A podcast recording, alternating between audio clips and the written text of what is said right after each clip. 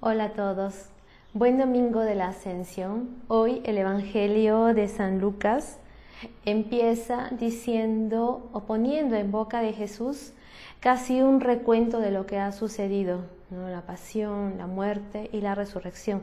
Los discípulos ya han tenido oportunidad de encontrarse con el Señor y ahora Jesús para despedirse y encomendarles una nueva misión les pide algo les pide permanezcan pues en la ciudad hasta que reciban la fuerza de lo alto. Yo les voy a enviar al que mi Padre les prometió.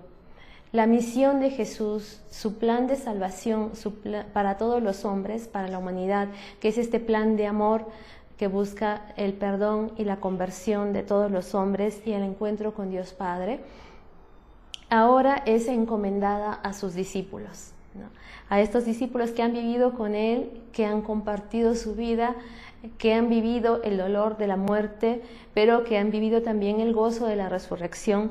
A estos discípulos el Señor promete la fuerza de lo alto. Les voy a enviar a quien mi Padre les prometió.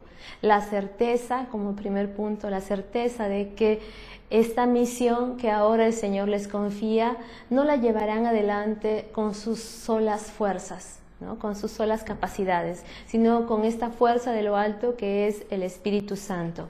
También nosotros como iglesia, como comunidad, nos estamos preparando para recibir eh, el Espíritu Santo en la fiesta de Pentecostés y es interesante, es bonito pensar que es el Señor mismo que nos envía, pero que no nos envía solos, que no nos envía sin su presencia a través de la presencia del Espíritu Santo. Y me gusta el verbo permanecer que el Evangelio de Lucas repite dos veces. Permanezcan pues en la ciudad hasta que reciban la fuerza de lo alto. Esta invitación para los discípulos a permanecer en Jerusalén. Jerusalén, el centro para eh, los judíos, el centro de la religiosidad, el centro donde se encontraba el templo, donde se habían encontrado con el Señor. Para nosotros el permanecer puede ser también este permanecer en la iglesia, este permanecer en nuestra vida sacramental, este permanecer en las obras de caridad y en la vida fraterna a la cual el Señor nos llama como iglesia.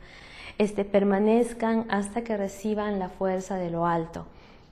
Y este verbo lo repite también más adelante, cuando al final del Evangelio de hoy, eh, San Lucas dice, ellos después de adorarlo regresaron a Jerusalén llenos de gozo y permanecían constantemente en el templo alabando a Dios.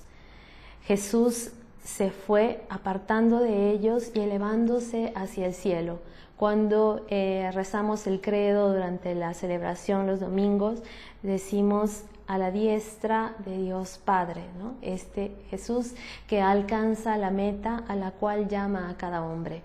Y es muy bonito pensar que Jesús, verdadero Dios, verdadero hombre, o a través de Jesús se abre la puerta para nuestra humanidad, que un pedacito de nuestra humanidad está a la diestra del Padre y que nos muestra cuál es la meta hacia la cual como cristianos tendemos, cuál es la meta hacia la cual mientras permanecemos en nuestra vida de oración, en nuestra vida fraterna y en nuestra vida de caridad, hacia la cual estamos llamados.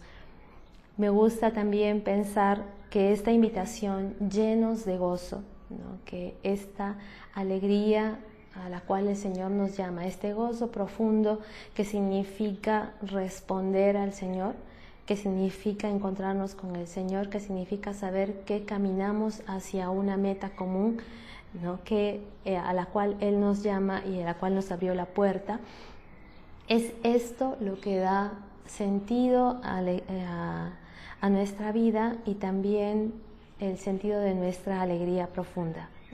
Entonces, permanecían constantemente en el templo alabando a Dios y llenos de gozo. Que este domingo de la ascensión del Señor sea para nosotros este renovar nuestro deseo de caminar con Jesús hacia nuestra meta, la diestra del Padre, con la certeza de que nuestro camino, de que nuestra misión, en la tierra no la llevamos adelante solos, sino con la fuerza del Espíritu Santo, con la fuerza que viene del alto. Buen domingo de la ascensión a todos.